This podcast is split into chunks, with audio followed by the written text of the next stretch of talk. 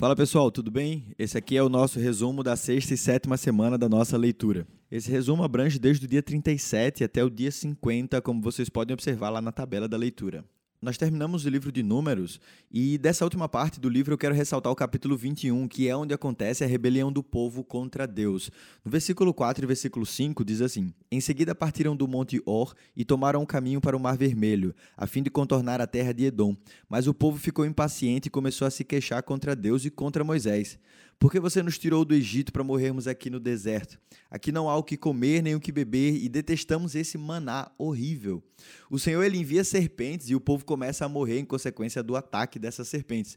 Até que Moisés clame em favor do povo e aí Deus manda então Moisés construir uma serpente de bronze.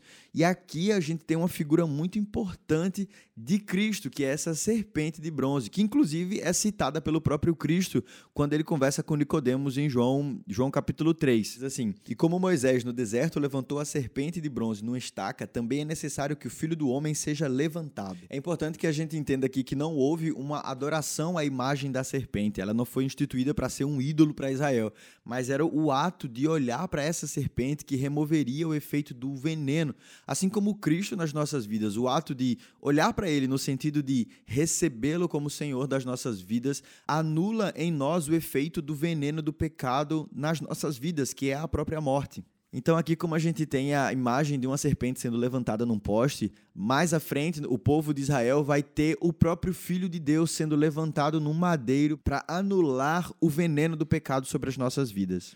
Entrando agora no livro de Deuteronômio, a gente tem aqui uma revisão da lei. Esse livro ele é um, um conjunto de sermões que foram pregados por Moisés.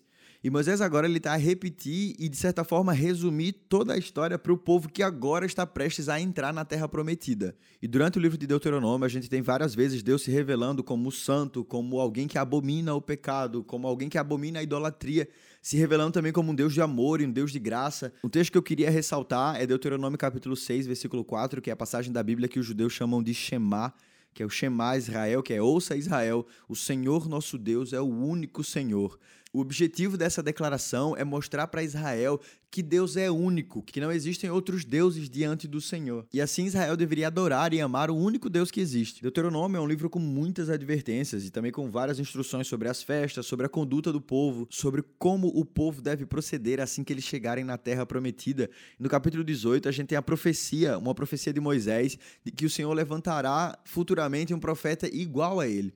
E esse profeta, em Atos, né, tanto Pedro quanto Estevão falam, é, ligam essa profecia de Moisés à pessoa de Jesus, que esse profeta semelhante a Moisés seria Jesus. É Deuteronômio 18, verso 15, Moisés está dizendo: O Senhor seu Deus levantará um profeta como eu do meio de seus irmãos israelitas. Deem ouvidos a ele, pois foi isso que vocês pediram ao Senhor seu Deus quando estavam reunidos ao pé do monte Sinai. E no versículo 18 ele repete: Levantarei um profeta como você do meio de seus irmãos israelitas e porei minhas palavras em sua boca, e ele dirá ao povo tudo o que eu lhe ordenar.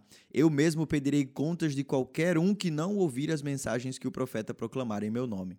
Partindo agora para o final do livro, em Deuteronômio capítulo 28, a gente tem uma lista de bênçãos e maldições proferidas para Israel. Esse capítulo ele fala de Deus abençoar uma nação específica, que é a nação de Israel, caso ela cumpra a sua parte na aliança, de serem santos, de serem um povo separado para Deus. E é comum que daqui a gente ouça muitos cristãos tirando aqueles chavões de Deus te chamou para ser cabeça e não te chamou para ser cauda, né? Deuteronômio 28, versículo 13, que está escrito isso. É importante que a gente entenda o que é está acontecendo nesse capítulo, né? Esse capítulo é um capítulo de bênçãos e maldições para um povo de Israel é, essas bênçãos não são bênçãos individuais. Deus não está prometendo que indivíduos serão abençoados, mas sim que uma nação seria abençoada caso ela fosse santa, caso ela cumprisse a sua parte na aliança que ela havia feito com Deus. Então são bênçãos, não são bênçãos individuais, são bênçãos para uma nação, que é a nação chamada por Deus, a nação de Israel. Mas o propósito desse capítulo não é só falar de bênçãos, mas é contrapor as bênçãos da aliança com as maldições de quebrar essa aliança. As bênçãos vão do versículo 1 até o versículo 14 e são o, justamente o inverso das maldições que vão do versículo 15 até o versículo 68. Veja, são 54 versículos para maldições, as maldições de abandonar a aliança e apenas 14 versículos para as bênçãos, o que para nós mostra o intuito desse capítulo, o que parece ser uma pista, e de fato é, né, o, o próprio futuro do povo de Israel. E é interessante que nos capítulos finais do livro, o próprio Deus fala a Moisés que o povo vai sim se desviar. No capítulo 31, versículo 16, ele fala isso. E isso para nós mostra um sentido, um objetivo no texto, no fato de Deus e Moisés estarem enfatizando mais as maldições do que as bênçãos em todo o corpo do livro. A entrada do povo na terra prometida vai cumprir a promessa de Deus feita a Abraão e aos seus descendentes, mas Deus está sempre a deixar claro os termos de sua aliança, de que em todo o momento, se o povo cair na idolatria, se o povo quebrar a aliança, esse povo vai ser exilado, eles vão perder a terra que lhes foi prometida. Depois disso, Deus dá uma canção a Moisés para que ele ensine ao povo e essa canção sirva de testemunha contra o, o próprio povo. No capítulo 32, a gente tem essa canção escrita e logo depois Moisés convoca Josué e o livro termina com um relato da morte de Moisés. Partindo para o bloco dos Salmos, o Salmo 37 fala do julgamento do Senhor e da recompensa dos justos e coloca a terra como a nossa própria recompensa. Veja o Salmo 37 no versículo 9. Diz assim: Pois os perversos serão destruídos, mas os que confiam no Senhor possuirão a terra. O versículo 11 diz: Os humildes possuirão a terra e viverão em paz e prosperidade. No versículo 13, o Senhor ri, pois vê que o dia do julgamento se aproxima. Versículo 18: A cada dia o Senhor cuida dos íntegros, eles receberão uma herança que dura para sempre. Versículo 25: Fui jovem e agora sou velho, mas nunca vi o justo ser abandonado, nem seus filhos mendigarem o pão. Versículo 27: Afaste-se do mal e faça o bem, e você viverá na terra para sempre. Versículo 29: Os justos possuirão a terra e nela habitarão para sempre. Versículo 34: Põe a sua esperança no Senhor e ande com firmeza pelo caminho dele. Ele o honrará e lhe dará a terra, e você verá os perversos serem destruídos. Esse salmo fala claramente do interesse de Deus em preservar a criação e fazer com que ela seja uma recompensa eterna para os justos, para os santos.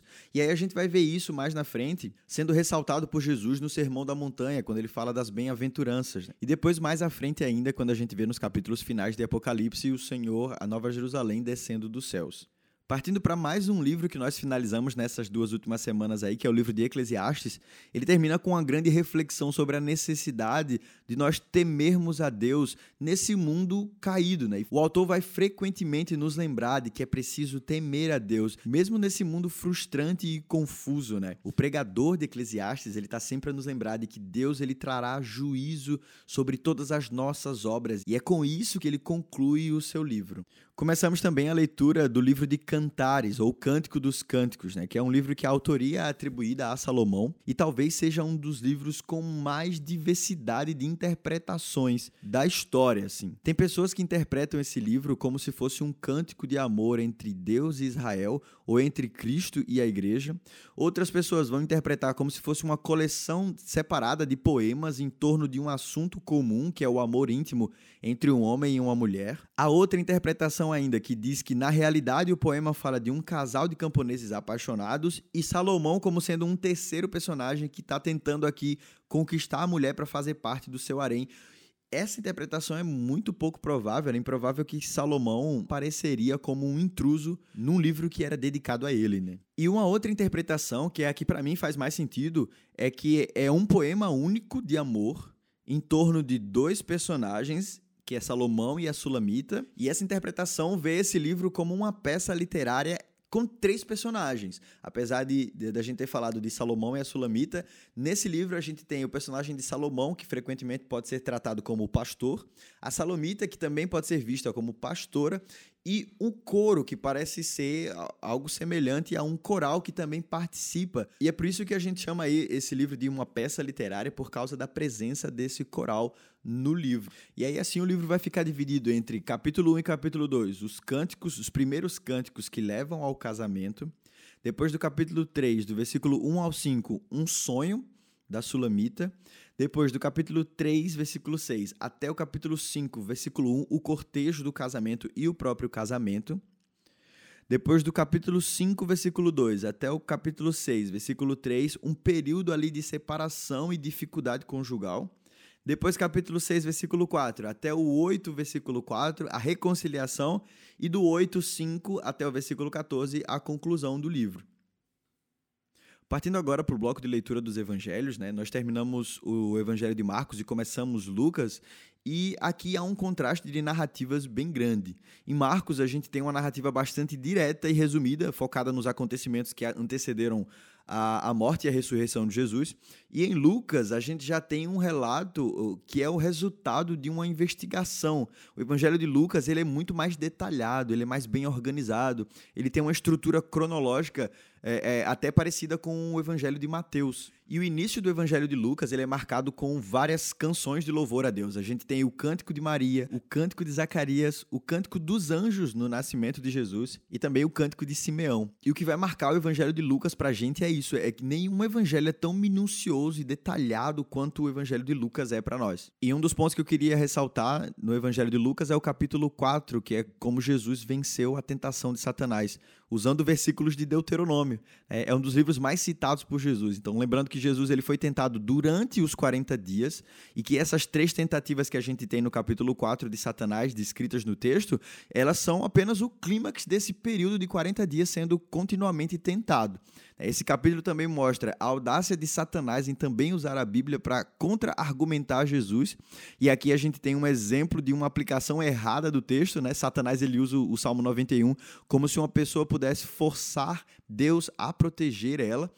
E todas as respostas de Jesus, que é como a gente vê, vêm da palavra de Deus. E com isso a gente, com isso Jesus está mostrando para a gente como a palavra deve ter um lugar central em nossas vidas. Para a gente vencer, para que nós possamos vencer todas as tentações, nós precisamos que a palavra de Deus permeie as nossas vidas até o fim.